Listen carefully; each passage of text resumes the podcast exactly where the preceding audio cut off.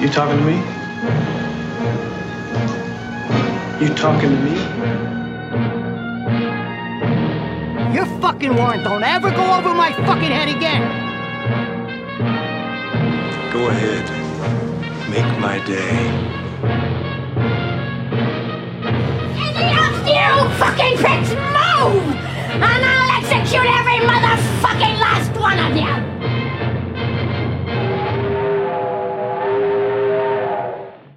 Herzlich willkommen zu Cat vs. App, Folge 5. Wir besprechen heute einen Blockbuster, nämlich Kong Skull Island. Na, was trinkst du? Ich war ja früh unterwegs heute, deswegen habe ich mir ein Latte Macchiato gegönnt. Uh, Latte Macchiato.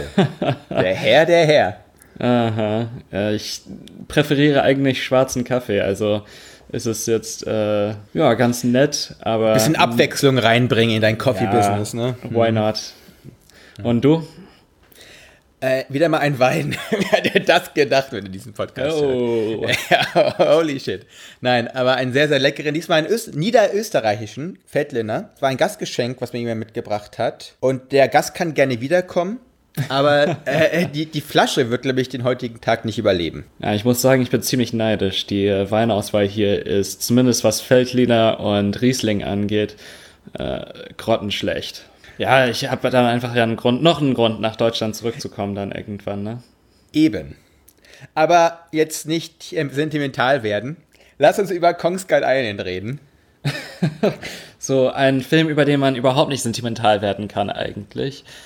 Äh, aber nee, nee er gefiel, war ich nicht. ich glaube, er gefiel uns beiden, oder? Also ja, voll. Total. Überraschenderweise irgendwie. Ich, ich bin, ich muss dazu sagen, ich habe den gesehen, als er im Kino rauskam und damals lief Im Kino auch? Ja, ich habe ihn im Kino gesehen. Es war ungefähr zwei Wochen, nachdem er rausgekommen ist. Ah. Ich bin dann mit meiner Freundin und mit, äh, mit Darius hingegangen, meinem Bruder. Und der Kinosaal war leer, was überraschend ist, wenn man bedenkt, wie viel der Film eigentlich eingespielt hat. Und das war höchstens zwei Wochen bevor, nachdem er rausgekommen ist, wie gesagt. Wir haben richtig mitgejubelt die ganze Zeit und auch laut gelacht. Und das kann man ja auch machen, wenn, wenn der Kinosaal leer ist. Es ist ein witziger Film auf jeden Fall. Und einer, der wirklich das ist, was er, was er behauptet zu sein. Weißt du, was ich meine? Es, es steht alles schon im Titel. Eigentlich. Es steht ja ein Titel auf dem Filmplakat, wie gesagt. Der verbirgt nicht, was er ist, was er für eine Assemblage ist. Das, war, das, war, das kann er wirklich nicht gut tarnen. Oder nicht, nicht tarnen, er will er ja gar nicht. Aber vielleicht ist das auch genau seine Stärke, indem er nicht versucht, etwas zu verstecken, sondern es gleich auf den Tisch legt und sagt, okay, Freunde, ihr kriegt hier den großen, äh, monströsen Affen, der diesmal in Vietnam ist und wir haben Helis und wir haben äh, irgendwelche, irgendwelche GIs, die da durch das Wasser stapfen. Also, und ganz viel Napalm auf jeden Fall. Ja, Napalm und du hast Aviator-Brille und diesen Richard Nixon Wackeldackel, den ich fast Spur zu viel fand, aber, aber trotzdem es mir niemals irgendwann mal negativ aufgestoßen ist. Und das war dabei die größte Gefahr eigentlich bei diesem Ja, Film, voll. war, dass diese Intertextualitäten einfach die Überhand gewinnen und dass es dann wirklich abgedroschen wirkt. Äh, es gibt dann natürlich diese Momente, wo man dann irgendwie, ich weiß nicht, so selbst nicht oder vielleicht bewusst lacht, weißt du, oder äh, grinst ist vielleicht das bessere Wort. Äh, vor allem diese Formation mit den, mit den Helis. Ich habe eigentlich nur erwartet, dass äh, noch die Flug der Walküre von Wagner kommt. äh, das haben sie dann doch, doch wohl gelassen. Obwohl der, der Soundtrack an sich hat so ganz leichte Töne davon erklingen lassen, als sie da in diesen Hurricane reinfliegen. Digga, du hast einen, du hast einen Heli, einen Dolby-Heli, der Black Sabbath und Co. spielt. Da gibt es nur eine einzige Verbindung und das weiß jedes, jedes Kind weiß, was das bedeutet. Ähm, also wirklich, wirklich das schmunzelnde Gesicht meines Erachtens aber nicht nur bei uns gehabt, sondern ehrlich gesagt nämlich auch bei den Machern, die einfach dann so sagen, ach komm, scheiß drauf, wir machen das einfach so eins zu eins. Aber das Schöne ist, dass dann eben etwas sehr Überraschendes durch die Luft geflogen kommt und diesem ganzen Apocalypse Now ähm, äh, hier Remake dann erstmal ein kleines Ende setzt. Also ich habe das einfach für einen Baumstamm gehalten, aber. Ja, es war eine Palme, es war eine Palme. ja, ja. Okay. ähm, ja, die Natur schlägt zurück in diesem Ja. Film. Absolut. Natürlich große Affen. Du warst nicht so angetan von den schauspielerischen Leistungen, so wie ich das rausgelesen habe. Angetan nicht. Ich muss aber, also das war da, nachdem ich die Kritik wieder äh, so geschrieben habe und dachte mir, welche Aspekte musst du reinnehmen? Normalerweise ist ja Schauspiel auch eine dieser, dieser Grundpfeiler für einen Film. Ist mir zum einen aber aufgefallen, dass mir das gar nicht so in Erinnerung geblieben ist, weil es für mich wirklich fast vergessenswert war. Und das ist seltsam, weil bevor man diesen Film guckt, guckt man da irgendwie auf den Cast und denkt sich so, what the fuck? Ich, hab, ich fand, das hat fast gestört, dass sie diese so viele große Namen dabei hatten. Ich meine, Brie Larson, Tom Hiddleston, Samuel L. Jackson, Ja, John Mann. Goodman, das sind, äh, das sind A-Listers, ähm, die man auch gut und gerne in solchen Indie-Darlings auch sieht, ne? Genau. Ich, das, also zwei Aspekte fand ich sehr, sehr verstörend, nicht, nicht verstörend, oder sind mir erst im Nachhinein vielleicht negativ aufgefallen, weil das macht nichts daran, dass ich wirklich da zwei Stunden gesessen habe und den sehr unterhalten fand. Und äh, das hat andere Gründe gehabt, das war auf jeden Fall nicht das Schauspiel. Ich brauche Samuel L. Jackson nicht, der den, den, den Vietnam-Veteran spielt. Und das war auch so, das war, zum Glück haben sie zwei Gruppen gehabt, denen man folgen kann. Und die andere ist nicht so vollgepackt mit Full Metal Jacket und äh, Apocalypse Now äh, Referenzen. Und dass halt Samuel L. Jackson seinen typischen Blick kann halt mit, seine, mit seinen Zähnen, mit seinem, mit, seinem einen Auge, das wissen wir alle. Wir haben alle von ihm tausende Filme gesehen. Aber die hat es ehrlich gesagt nicht gebraucht, weil du brauchst keinen Samuel L. Jackson oder einen John Goodman, den eigentlich fast am wenigsten, äh, um diesen Film zu verkaufen. Weil der hat einen ganz anderen USP gehabt und das sind nicht diese A-List-Schauspieler. Nee, es ist der Affe, ne? Also ganz, ganz Und klar. nicht nur der Affe, finde ich, es geht eigentlich um alle Monster. Ich habe mich davor nicht so eingelesen in diesen, in diesen Film vorher. Und ich wusste nicht, dass da andere Monster kommen. Ich habe auch gar keinen Trailer gesehen. Nur wir haben dann gesagt, lass uns doch Kong machen. Ich dann so, alles klar. Angemacht und dann auf einmal kommt da so ein, so ein riesiges, so was war das, eine riesige Weberknechtspinne, die danach den einen Typen da mit seinem Bein auffehlt. Also das fand ich äh, sehr, doch sehr amüsant äh, in einer äh, komischen Art und Weise. Und das hat sich dann zum Glück auch so durchgezogen. Der Film war in Amerika zumindest ab 13. Weißt du, wann ab, was die Altersverfügung war 13? in Deutschland? Hossa. Äh, nee, aber kann man ja mal nachgucken. Weil also, es gibt echt brutale, äh, brutale Einstellungen da, ne? Also der, das vor allem, dass der eine Typ da in der Luft auseinandergenommen wird. Man sieht, äh, Aber sehr Nicht- ästhetisch. ja, alle, also es Im- war im- überästhetisiert eigentlich. Im, ne? Im Sonnenuntergang, glaube ich, war das auch wieder, ne? äh, ab 12. Tatsächlich. Aha. Okay. Und Ja. Kinder ab 6 in Begleitung ihrer Eltern. Heißt das ja auch immer. Ja. Have fun, Kids. Ich weiß nicht, ob ich das meinem Sechsjährigen zeigen würde, aber naja. Ähm, ob der das überhaupt verstehen würde. Obwohl, eigentlich, keine Ahnung. Das sind große, große Tiere, die aufeinander stoßen. Und Lass kämpfen. ihn das Also, entscheiden einfach, oder? ja, wahrscheinlich, ne? Vielleicht bin ich dazu amerikanisch, ne? Was hast du denn davon gehalten? Erstmal von den Schauspielern soweit. Ja, ich fand eigentlich, dass Samuel Jackson einer der, äh, einer der besseren Leistungen abgeliefert hat. Und das lag vor allem daran, dass er aus seinem Type-Typus, der da aufgebaut wird, eigentlich ausgebrochen wird. Und seine Figur wandelt sich eigentlich im Laufe des Filmes. Äh, Am Anfang ist er nur dieser harte Typ aus der Armee, der irgendwie nicht aufgeben möchte, der durch den Krieg nicht mehr wirklich fähig ist, ein ziviles Leben zu führen. Da ist er viel zu eingeengt. Aber sobald er auf dieser Insel auftaucht, tun sich diese Weiten auf einmal auf und es ist der Mann gegen die Natur auf einmal und in diesem Sinne wird er viel mehr ein, ein Captain Ahab aus äh, Moby Dick als ein, ein Kilgore aus Apocalypse Now. Und ich fand, dass Jackson in dieser Rolle wirklich aufgegangen ist und dass er, er wirklich man kennt ihn ja aus Snakes on a Plane und sowas und er ist so ein Favorit für diese, für diese etwas harten, aber lächerlichen, irgendwie lächerlichen Rollen. Nicht lächerlich, weil die Rolle selbst nicht lächerlich ist, sondern weil die ganze Prämisse des Films lächerlich ist irgendwo. Er ist der, der sich wirklich gegen den Affen stellt und der sich, äh, das, das ist der, für mich der, der wirkliche Kampf des Filmes, dieser Kampf zwischen ihm und dem Affen, nicht dieser komische Kampf zwischen King Kong und diesem zweibeinigen, äh, dieser zweibeinigen Riesenechse mit den scharfen Zähnen. Ja, wie heißt, wie hieß die eigentlich nochmal? Irgendwas mit Skull auch. Skullhead? Skullcrawlers, oder? So sie- Skullcrawlers, Und ja. das war, das war die, äh, auch die andere Überraschung für mich, war John C. Reilly in dem Film. ich kenne ihn eigentlich nur von diesen, von Talladega Nights und sowas, also diese Will Ferrell-Filme. Er ist auch einfach ein mutiger Schauspieler, der bereit ist, gewisse, wie nennt man das nochmal, Risiken einzugehen. Äh, das liegt wahrscheinlich, das? ich finde schon. Äh, Weil ehrlich gesagt ist, ich finde, er ist halt der Sidekick, der halt eigentlich so, ja, mitunter fast die einzigen humoristischen Akzente setzt. Und dann auch einfach noch in so einem Kontext, den ich sehr, sehr schwierig fand, das war diese ganze Indio-Geschichte. Im Einklang mit der Natur natürlich und die alle total schweigen. Und das Schweigen ist halt keine Unmündigkeit, sondern das ist ja ein weises Verhalten. Und dann hast du halt da dann diesen Sidekick, der zum Glück da mal 1944 auf diese Insel gekommen ist und äh, es irgendwie geschafft hat, in der ganzen Zeit mit denen ganz gut klarzukommen. Und die haben nichts anderes zu tun, als zu allem zu nicken, was da diese ganzen Eindringlinge eigentlich so sagen und so tun. Ja, ich, also wie gesagt, ich weiß nicht, ob die, ob die Indios, ob man die Indios richtig gebraucht hat. Äh, vielleicht so ein bisschen für die Exposition. Nein, hat es nicht, Mensch, hat es überhaupt nicht gebraucht.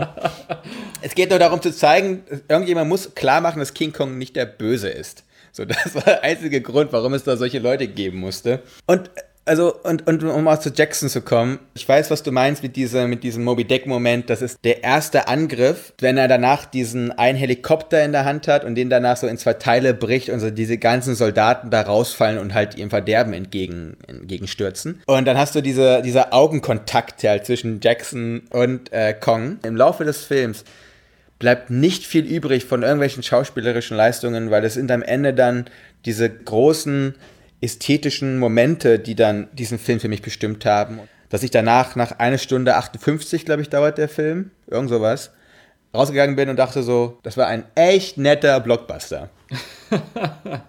Trotz auch dieses Aufbauschens eines riesigen Affens als Trauma des Vietnamkrieges, wenn danach die Monster reinkommen, bin ich glücklicher Zuschauer gewesen. Also für mich ist auch eine der Einstellungen, an die ich mich wirklich gut erinnere aus dem Film, die Szene, wo Tom Hiddleston mit einem äh, Schwert durch die Gegend stürmt, in so einem grünen Rauchschwader gehüllt ist und eine Gasmaske aufgesetzt hat. Nicht nur einfach Schwert, ne? So ein Katana, so ein, so ein japanisches, japanisches Schwert. Genau. Und das alles natürlich in Slow Motion. Also es gibt ganz viele Momente, wo dieser Film eigentlich nicht funktionieren dürfte und trotzdem haben die es geschafft, daraus ein pures Entertainment zu schaffen, wo man nicht wirklich böse darauf ist, dass man die Zeit investiert hat. Das waren wir beide, glaube ich, bei The Purge zum Beispiel. Und bei Despicable Me habe ich auch so, ich meine, ich weiß, man muss auch Sachen gucken, die einem nicht unbedingt gefallen, wenn man solche Kritik macht und wenn man so einen Podcast macht. Aber trotzdem, das war, das war für mich jetzt nicht vergeudete Zeit, auch beim zweiten Mal schauen.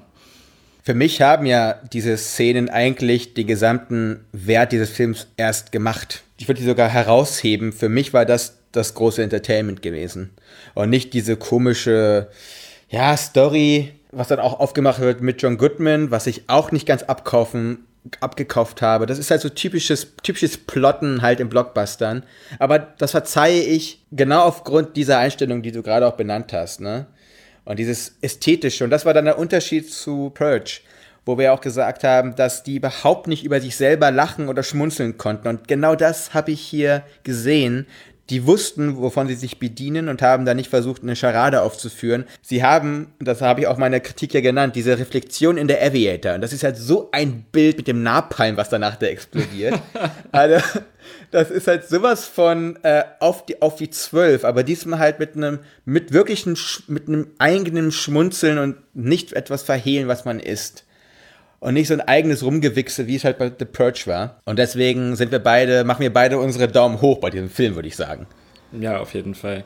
Ähm, eine Sache, die mich aber so, das ist aber ein allgemeines Problem mit dem modernen Blockbuster für mich irgendwie, ist, dass diese Romanze, die aufgemacht wird zwischen Tom Hiddlestons Figur und Brie Larsons Figur, das war nicht Fisch und nicht Fleisch. Die Chemie hat überhaupt nicht funktioniert so richtig zwischen den Figuren.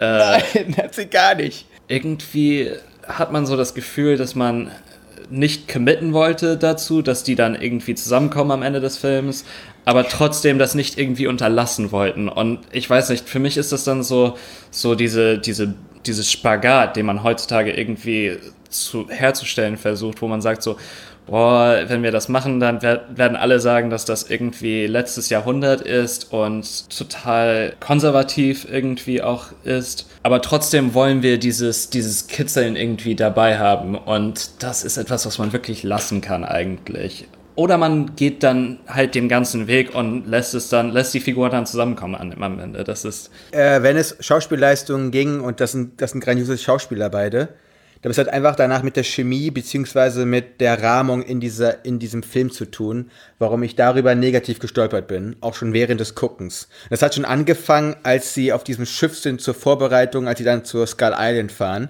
Dann hast du diesen Moment, wo sie so im Lager sind, alles so gesettet. Okay, zwischen den beiden wird erotisch irgendwas laufen, weil die auch die beiden deutlich attraktivsten Menschen sind in dieser Gruppe. Was einfach mal so sagen. jeden Fall nicht John C. Reilly, ne? Und das war, das war sowas von fast schon ein bisschen Fremdscham. Man macht hier gerade so ein tough-ass äh, Flirting, was aber überhaupt nicht funktioniert. Und das Ding ist ja, wenn es irgendwie eine unkonventionelle Liebesgeschichte gibt, dann ist es halt die, die in diesem Film ja schon seit, dem- seit dem allerersten Film, seit dem allerersten King Kong drin ist. Das ist die zwischen dieser Frau, der Hauptfigur, und einem monströsen Affen. Deswegen, die man hat diesen Zwist gemerkt. Die haben sich für keinen dieser beiden Wege richtig entschieden. Aber ich sage, gibt uns gute Action, tolle Slow-Mos. Wir wären noch glücklicher gewesen, als wir jetzt waren.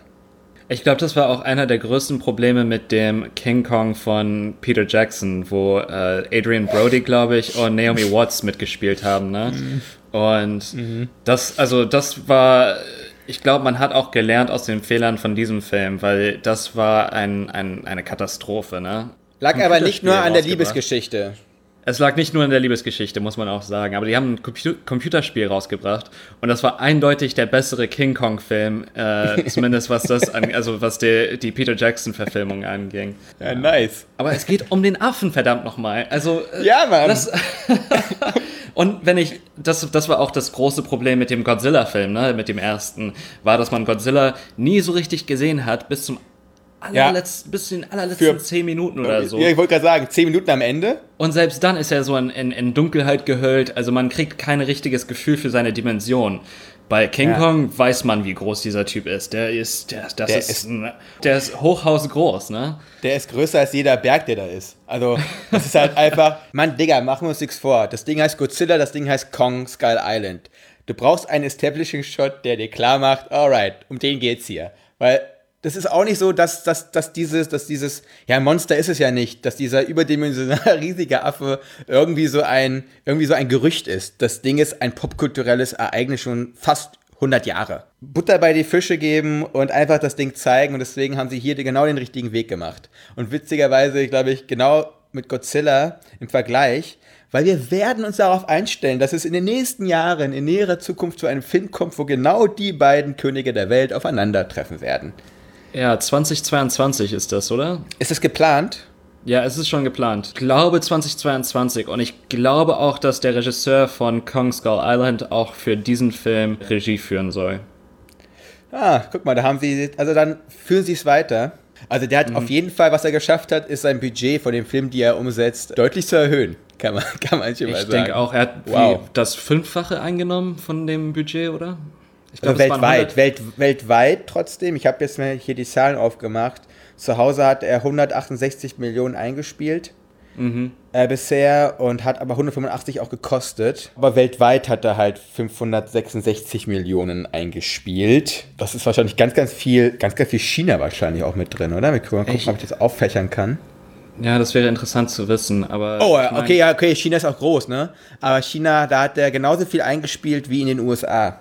Auch 168 Millionen. Ja, das ist auch dieser Wandel im, äh, im Blockbuster-Kino, ne? also, jeden dass Fall. man sich auch äh, na, nach China orientiert, nach Guck dem Rest an. der Welt auch orientiert. Guck dir mal an, äh, was, was mit diesem World of Warcraft-Film gewesen ist. Äh, der war überall auf der Welt ein riesiger Flop. Nur in China ist das Ding durch die Decke gegangen. Und nach meines, nach meines Wissens äh, lancieren die einen Nachfolgerfilm, der nur für den chinesischen Markt eigentlich adaptiert wird. Also da siehst du schon diese, diese Marktmacht, was auch gerade diese Blockbuster-Geschichten angeht. In diesem doch relativ, ja, sag ich mal, modern geprägten Kino, Kinomarkt, den es einfach dann äh, in China gibt. Das sind schon treibende Kräfte bei solchen Produktionen halt wirklich. Ja. unglaublich eigentlich. Ne? Also das, Ja. äh, es, ist, es wird ein großer Wandel kommen und das sind so die Anfänge, glaube ich, davon. Man muss sich jetzt nicht immer nach dem amerikanischen Markt orientieren. Nö, wir haben, wir haben nicht nur im Film eine multipolare Welt eigentlich. Wie gesagt, wir tun es ja wirklich schwer, für diese Rubrik andere Filme zu finden, die nicht aus den USA kommen. Deswegen, wenn ihr uns zuhört, bitte schickt uns Blockbuster-Filme aus anderen Ländern zu, die wir eventuell besprechen könnten. Russische Blockbuster, chinesische Blockbuster, indische Blockbuster, wir sind für alles zu haben. Ja. Ich glaube, das waren ganz gute abschließenden Worte eigentlich. Nächstes Mal, da geht es wieder um ein Indie-Darling, ne? Ja. Und zwar welches? Ich muss mal kurz nachgucken. Aus dem Nichts. Aus dem Nichts. Ja, ich freue mich. Ich auch, wie immer eigentlich. Dann bis nächstes Mal, ja? Bis dann. Ciao, ciao.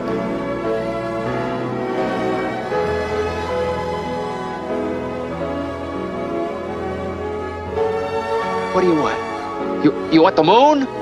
Just say the word and I'll throw a lasso around it and pull it down. Hey, that's a pretty good idea. I'll give you the moon, Barry. Just shut up. You had me at hello. You had me at hello. You should be kissed and often, and by someone who knows how.